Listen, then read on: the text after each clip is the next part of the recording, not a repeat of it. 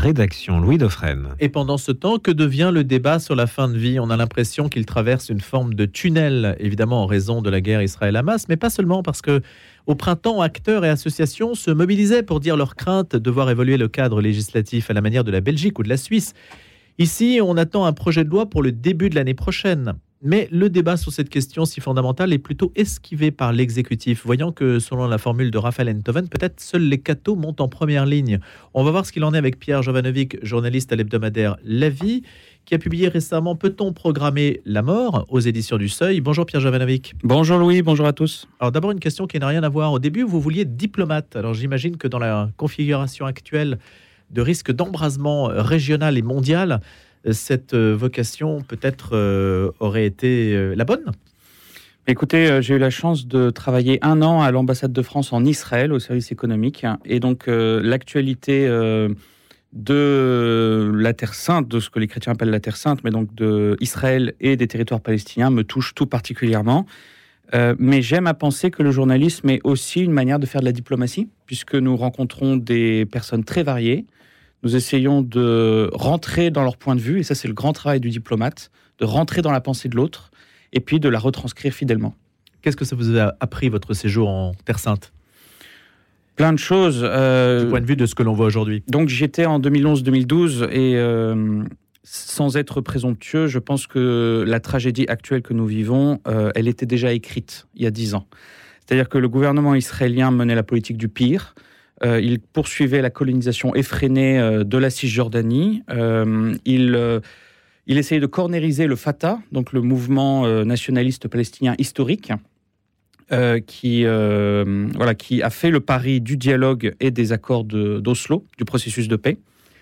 Le gouvernement israélien donc essayait de cornériser le Fatah et le Hamas à côté apparaissait comme un bon client, si j'ose dire, pour la droite et l'extrême droite israélienne, puisque maintenir le Hamas à flot, c'était être assuré qu'un État palestinien ne voit jamais le jour. Et aujourd'hui, malheureusement, euh, on peut voir euh, les fruits amers récoltés par cette politique du pire. Est-ce que cette actualité suscite des débats internes à la vie? Des débats, non. Euh, c'est forcément c'est un sujet qui nous touche particulièrement. Historiquement, l'actualité israélo-palestinienne a toujours été scrutée par la vie. Euh, donc il n'y a pas vraiment de débat sur la ligne. On est, tous d'accord que c'est un sujet majeur. Euh, les chrétiens sont en première ligne. Hein. La petite communauté chrétienne en Israël, en Palestine, est, touchée euh, de plein fouet. Hein. On, a, on a entendu parler de cet hôpital à Gaza qui a été bombardé, qui est un hôpital anglican en fait. Et puis de cette église orthodoxe aussi à Gaza qui a été bombardée. En fait, ce, ce dont on a du mal à se rendre compte, c'est que les chrétiens en Palestine et en Israël, ils sont peu nombreux mais leur présence est structurante. Ce sont eux qui tiennent les meilleures écoles, ce sont eux qui tiennent les meilleurs hôpitaux, et donc ils sont touchés de plein fouet par ce qui se passe. Alors si j'en parle aussi, Pierre Jova, c'est que on a le sentiment que les questions de fin de vie, c'est vraiment réservé à des nations riches qui se posent ce genre de questions, et que dans des territoires comme ceux que l'on vient d'aborder à l'instant même, ces questions-là ne se posent pas du tout. Certes, effectivement, c'est un peu ce que je me dis moi-même hein, depuis le 7 octobre. C'est-à-dire que finalement, euh, notre débat sur la fin de vie, c'est un peu un débat de riches. Euh, on a le luxe de, pouvoir se poser ce genre de questions, là où il y a des régions du monde où euh, c'est tout simplement le droit à la vie, le droit à avoir, un, droit à avoir accès aux soins qui, qui, qui, prime avant tout. Mais finalement, pour moi, tout cela est lié. En fait, ce, dont nous, ce dont nous parlons, c'est d'une vision de l'homme, c'est d'une vision de la société, une société qui prend soin des plus fragiles, qui une société qui valorise l'existence humaine du commencement jusqu'à la fin, une société qui valorise finalement la dignité de l'homme intrinsèque. Euh, l'homme est digne parce qu'il est homme, indépendamment de ses apparences physiques, de sa santé mentale, de même de ses choix et de ses actes qu'il peut poser. Et donc, j'aime à penser finalement que même si la manière dont nous posons ce débat, c'est un peu un débat d'occidentaux, euh, eh bien en fait ça a un lien avec ce qui se passe euh, dans les pays qui souffrent comme euh, Israël et la Palestine. Mais le lien que vous faites, donc c'est le lien à travers la dignité. La dignité et puis le droit à tout homme, toute femme d'être considéré, d'être soigné, d'avoir droit à des soins dignes qui honorent sa dignité effectivement et le respect de la vie. Et donc l'euthanasie pour vous n'est pas un soin Non, pour moi l'euthanasie et le suicide assisté ne sont pas un soin, au contraire ils interrompent les soins en même temps que la vie des personnes. c'est une rupture fondamentale dans le continuum des soins. Pierre Javanovic, est-ce que la loi qui va sans doute euh, être connue en janvier, normalement c'est le calendrier, mais le calendrier a été maintes fois repoussé dans cette histoire. Est-ce qu'on peut déjà savoir pourquoi? Je pense que l'exécutif est très embêté sur cette question. Il se rend bien compte que c'est un sujet extrêmement sensible et contrairement à ce que pouvait dire Raphaël Enthoven, ce ne sont pas que les cathos qui sont impliqués dans ce débat. On parle des soignants. Euh, en février dernier, il y a 13 organisations, enfin en tout cas une dizaine d'organisations représentant 800 000 soignants qui ont émis leurs craintes vis-à-vis d'un projet de loi qui légaliserait, euh, entre guillemets, l'aide active à mourir. Donc ce n'est pas seulement un, débat de religieux. D'ailleurs, euh, je me suis fait une petite liste là en venant de, tous les athées ou non-croyants qui sont contre l'euthanasie, y compris en Belgique. Hein. On, imagine, ne sait pas que Nathan Klumek, par exemple, qui était euh, le médecin de, l'Université libre de Bruxelles et qui a été un des premiers à travailler sur le sida dans les années 80, était opposé à l'euthanasie en 2002. Euh, on ne sait pas qu'au Portugal, c'est le Parti communiste portugais qui euh, a voté à chaque fois contre l'euthanasie euh, et le suicide assisté. Donc c'est un débat philosophique, c'est un débat éthique, et, le président de la République, je pense, est assez embêté parce qu'il perçoit bien que c'est sensible, qu'il y a euh, des risques, il y a des risques de dérive, et puis finalement j'ai l'impression que l'exécutif est coincé entre deux minorités, la minorité de la DMD, donc l'association pour le droit à mourir dans la dignité, qui est maximaliste, qui voudrait une loi belge effectivement, une euthanasie, et puis une minorité d'opposants euh, qui, qui, qui, sont tout à fait opposés à une, toute réforme législative dans ce sens. Et voilà, c'est un peu l'en même temps macroniste. Donc euh, là, de ce que j'entends, euh, le gouvernement tendrait plutôt vers un suicide assisté, qui a été réclamé même par certains médecins comme un moindre mal. C'est-à-dire que le suicide assisté, tel qu'il est pratiqué en Suisse ou dans certains États américains, c'est le patient lui-même qui ingère un produit euh, et qui se donne la mort lui-même. et en Suisse, ça ne se fait pas à l'hôpital. Hein. En Suisse, alors, en Suisse, dans, les, dans la plupart des cantons francophones, ça peut se faire à l'hôpital. C'est ça que, c'est ça moi qui, qui, qui, m'alerte et qui me fait nuancer le fait que le, le suicide assisté serait un moindre mal, parce qu'en fait, beaucoup de médecins en France le voient comme un moindre mal en disant voilà notre honneur est sauf, nous honorons le, le serment d'Hippocrate, ce n'est pas nous qui posons le geste létal, donc la main qui soigne n'est pas celle qui tue. Mais j'observe qu'en Suisse, dans les cantons francophones, la plupart des cantons francophones, cette liberté est en fait devenue force de loi. C'est-à-dire que la plupart des hôpitaux et des maisons de retraite qui bénéficient de fonds publics sont obligés d'organiser un suicide assisté chez eux, dans leurs murs. Et normalement, je pensais que c'était dans un cadre associatif que les choses, euh, et d'ailleurs les documentaires qui ont pu avoir lieu sur le sujet, montrent des associations qui prennent en charge en fait ces personnes qui font cette demande Voilà, alors il faut bien comprendre que la situation suisse est très particulière. En Belgique, c'est une loi qui a été euh, votée en 2002 au Parlement, qui a été étendue aux mineurs en 2014, et donc l'État se porte garant de la revendication d'euthanasie. C'est-à-dire que l'État s'engage à fournir un médecin pour euh, poser ce geste. En Suisse, c'est tout à fait différent. En Suisse, en fait, il n'y a pas de loi. C'est un, un, un vide juridique. Le Code pénal de 1942 interdit l'euthanasie, c'est intéressant, et il interdit aussi le suicide pour des motifs égoïstes. C'est-à-dire que si vous voulez hériter euh, voilà, de, la propriété de votre belle-mère, euh, vous êtes censé ne pas la pousser dans l'escalier. Et donc, sur cette, euh, sur cette formulation ambiguë, des associations, effectivement, la, première c'est Exit, des associations, à partir des années 90-2000, ont dit, bah, en fait, on peut du coup organiser des suicides gratuitement et de manière, euh, de manière humaniste, de manière philanthropique. Et donc effectivement, en Suisse, beaucoup de Suisses, euh, beaucoup de Suisses, en tout cas à peu près 200 000 Suisses cotisent à Exit, et les frais de leur cotisation couvrent l'organisation de leur suicide. Donc ils peuvent effectivement euh, demander à Exit d'organiser leur suicide. mais alors, ce ne, sont pas les, ce ne sont pas les, les bénévoles d'Exit qui posent le geste. En fait, ils vont organiser, ils vont mettre en place dans une chambre, euh, voilà, le, la perfusion, où ils vont donner le produit, euh, le produit que la personne ingurgite euh, elle-même. voilà, et donc c'est eux, qui, eux qui gèrent ça. Alors il y a Exit et puis il y a d'autres organisations, notamment Dignitas, qui elle a été créée pour s'occuper des étrangers et qui fait payer ça très cher, environ 10 000 euros. Voilà, donc c'est un peu le monopole des associations. C'est un modèle libéral, Pierre Jova, en fait. Hein Absolument. En Suisse. Oui, tout à fait. La France pourrait accepter euh, cette forme de, de voie un peu médiane qui à la fois mettrait l'exécutif à l'abri de la protestation des soignants et puis satisferait euh, aux, demandes des plus, des plus extrémistes J'attends de voir. J'attends de voir. En fait, ça va être intéressant de voir dans le, dans le projet de loi, dans le texte, qui donne la mort, qui entoure la personne qui décide de mourir. Euh, évidemment, le libéralisme, c'est l'horizon de nos gouvernants. Néanmoins, la philosophie française est très étatiste. Euh, L'État a une place énorme dans nos vies et il y a, peut-être même un sentiment euh, infantile de nombreux citoyens vis-à-vis de l'État. Donc j'ai du mal à imaginer euh, une situation où finalement l'État se dirait bah, débrouillez-vous, on, on vous laisse faire ça dans votre coin. Au contraire, je pense que beaucoup de personnes candidates au suicide réclameraient que l'État s'occupe d'elles. Et d'ailleurs, je crains qu'il y ait une exception dans la loi. Je crains que dans le projet de loi qu'on nous prépare, finalement, on permette le suicide assisté, mais qu'on dise pour ceux qui ne peuvent pas physiquement euh, actionner la perfusion ou ingurgiter le poison, eh bien là, il y aura une exception d'euthanasie. Et on sait que dans les lois, les exceptions ne sont pas faites pour durer, ce sont des brèches, au contraire. C'est probablement peut-être le statu quo qui sera trouvé. Du moins, c'est maintenant que ça se joue. Mais qui a un statu quo qui est appelé à s'élargir. Oui.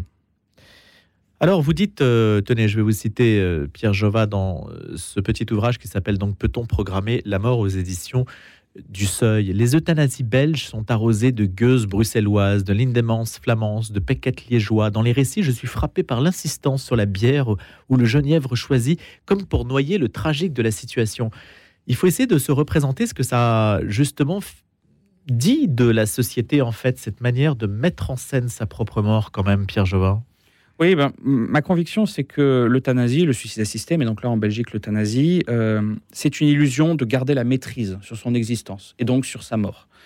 Euh, et je suis frappé effectivement par les nombreux récits qui m'ont été faits d'euthanasie un peu féerique, où euh, voilà, tout se passe bien, la famille entoure la personne qui, qui, va mourir, il y a force bière, force chanson, et, et cette insistance effectivement sur ces petits détails euh, m'a mis la puce à l'oreille et c'est comme si effectivement on essayait de noyer euh, le tragique de la situation et que on garde la maîtrise, on garde le contrôle jusqu'au bout euh, et on organise un véritable pot de départ de la vie.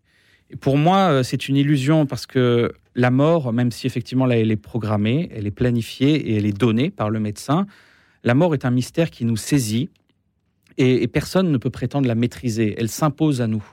Et, j'avoue ne pas très bien comprendre cette philosophie euh, euh, de, la, toute-puissance, cette philosophie de l'autonomie autosuffisante qui, motive de nombreuses personnes qui sont favorables à l'euthanasie, parce que elle dit c'est moi qui c'est moi qui domine la mort. En fait, non, elles vont vers la mort, elles précipitent l'arrivée de la mort.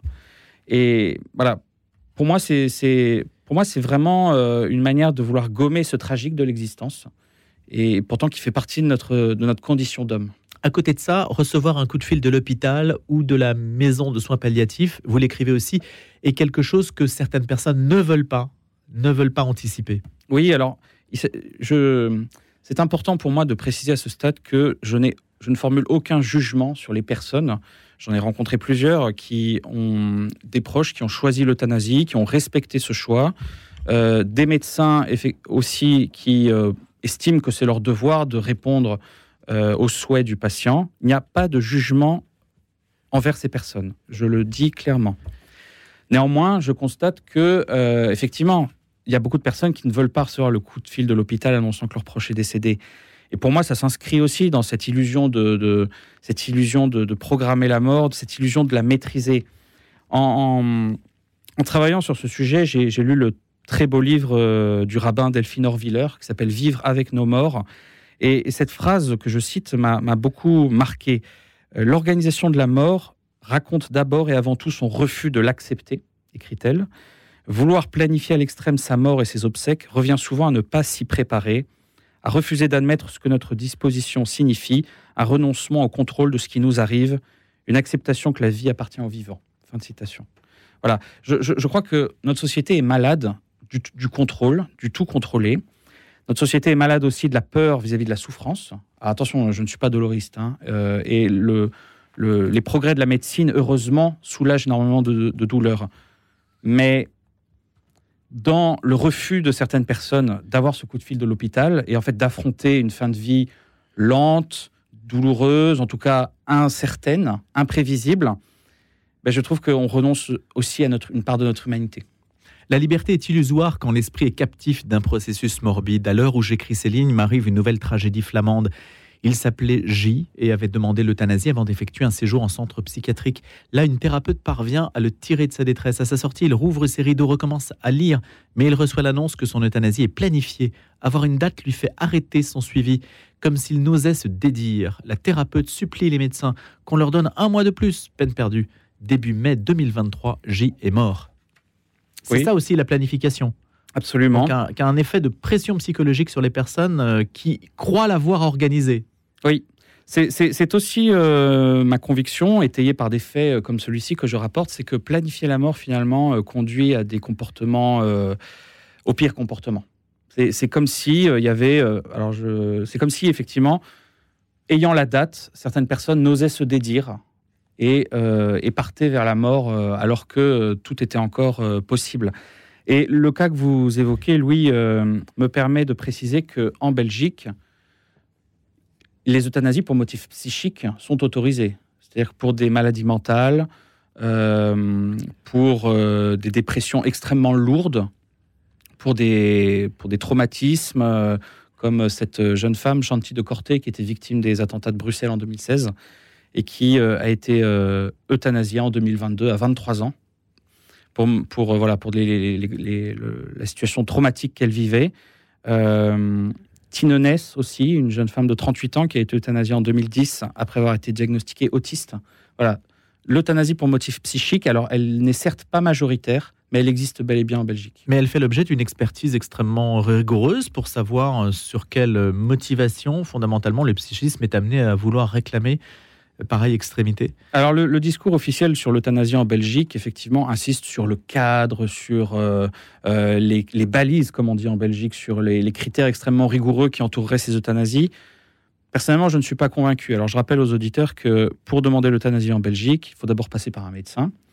Le médecin est dans l'obligation de solliciter un confrère, même si l'avis du confrère n'est pas contraignant. Et dans le cas d'une affection qui n'entraîne pas le décès à brève échéance, donc par exemple euh, une affection psychiatrique, le médecin doit solliciter un deuxième avis et l'avis d'un spécialiste de cette euh, affection, de cette pathologie. Donc, dans le cas des euthanasies psychiques, c'est souvent un psychiatre. Donc, euh, et, ensuite, si euh, le psychiatre ou le spécialiste, en tout cas, donne son accord, il y a un mois de délai. Donc là, c'est le mois de délai dont on parle pour euh, la personne qui, a, obtenu l'euthanasie dont, dont, vous faites mention dans mon livre. moi, je, je, ne suis pas sûr que ce processus, que l'on dit hyper cadré, le soit réellement. Puisqu'en fait, alors, les médecins ne sont pas obligés euh, de le, faire. Il y a la liberté euh, de conscience individuelle qui est toujours autorisée. Mais ce qu'on observe en Belgique, c'est que finalement, il y a des médecins de complaisance et il y a des réseaux qui se créent où, en fait, si vous vous adressez aux bonnes personnes, vous êtes quasi sûr d'avoir euh, l'euthanasie, d'obtenir l'euthanasie. Pierre Java, dans l'hypothèse où la loi passe, quelle que soit la forme que cette loi aura, quelle sera, à votre avis, la conséquence pour les structures d'église qui sont attachées à une vision de l'homme tout à fait différente? Et est-ce que la loi, à votre avis, aura un caractère contraignant qui obligera euh, les structures à s'adapter, à tenir un discours et à offrir aussi des prestations d'une manière ou d'une autre? Et je mets des guillemets au mot prestation. Ben, il faut le craindre. Moi, je vois l'exemple effectivement euh, suisse et, l'exemple belge. Alors, en Suisse, je l'ai dit, hein, dans, beaucoup euh, de cantons francophones, pas tous, mais dans beaucoup de cantons francophones, les hôpitaux et les maisons de retraite qui bénéficient de subventions publiques ont été obligés en tout cas, ne peuvent pas refuser l'organisation d'un suicide assisté dans leur mur. Et en Belgique, c'est encore plus fort. En 2020, la loi euh, impose à toutes les structures de santé, toutes les structures, euh, voilà, les maisons de retraite, donc maisons de repos, comme on dit en Belgique, et les hôpitaux, toutes ces structures sont obligées euh, qu'une euthanasie puisse être pratiquée dans leur mur. Qu'elles aient un caractère confessionnel ou pas Oui, absolument. Oui, ouais, tout à fait. C'est à partir du moment où il y a des subventions. À partir du moment où il y a des subventions, et donc si jamais il y a un patient euh, de ces institutions qui réclame l'euthanasie, ces institutions sont obligées soit de prévoir un médecin interne à leur structure qui pratique l'euthanasie, soit de faire venir un médecin extérieur. Et donc elles ne, elles ne peuvent pas s'y opposer. Il n'y a aucune liberté de conscience institutionnelle. L'Église a un discours unanime là-dessus. En Belgique? L'attitude, oui, à adopter. Je pense au père Gabriel Ringlet. Bien sûr, bien qui, sûr. qui est plutôt favorable. Oui, oui. Alors, Gabriel Ringlet, euh, qui est une personnalité euh, tout à fait respectable, qui a une densité incroyable. hein. C'est un ancien journaliste euh, qui, euh, qui a été journaliste euh, au quotidien des métallurgistes de Wallonie euh, et qui a une personnalité médiatique euh, très, très, euh, très, très, euh, je dirais, euh, connue en Belgique. Mais quand on regarde ce que dit l'Église belge, quand on regarde par exemple le document publié en 2019 par l'épiscopat belge, un document qui s'intitule Je te prends par la main. Euh, là, la position de l'Église est très claire, noir, sur blanc, c'est-à-dire qu'il y a un refus de principe de l'euthanasie, par respect de la vie, par respect du plus fragile, mais ensuite, il y a une, assez grande euh, liberté d'action qui, est laissée aux aumôniers, aux prêtres, aux laïcs euh, en responsabilité pour continuer d'accompagner spirituellement les personnes qui demandent l'euthanasie.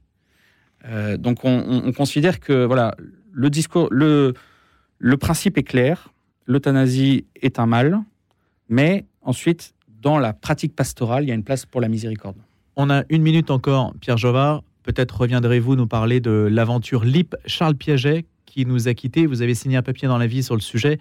Juste un mot, ça n'a rien à voir évidemment avec notre sujet, mais ça montre une expérience d'autogestion intéressante euh, la figure de Charles Piaget et de LIP dans les années 70. Voilà, donc LIP, euh, l'entreprise horlogère euh, phare de Besançon, 1300 employés qui sont menacés de licenciement euh, en 1973. Et Charles Piaget, avec d'autres, comme Roland Vito, comme Alain Springot, s'élève contre, contre cette menace de démantèlement et organise une grève qui reste unique dans l'histoire du monde ouvrier, une tentative d'autogestion. C'est possible, on fabrique, on vend, on se paye. Les ouvriers prennent le contrôle de leur entreprise et vendent leur production. Et Charles Piaget, comme les meneurs de la grève, était un pilier de l'action catholique ouvrière. À lire dans les pages de la vie, signé Pierre Jovanovic, auteur de Peut-on programmer la mort, journaliste. Merci d'avoir été des nôtres ce matin pour nous parler de ces questions-là. Et on attend bien sûr le projet de loi sur lequel on aura l'occasion de revenir. Merci, Pierre Jova.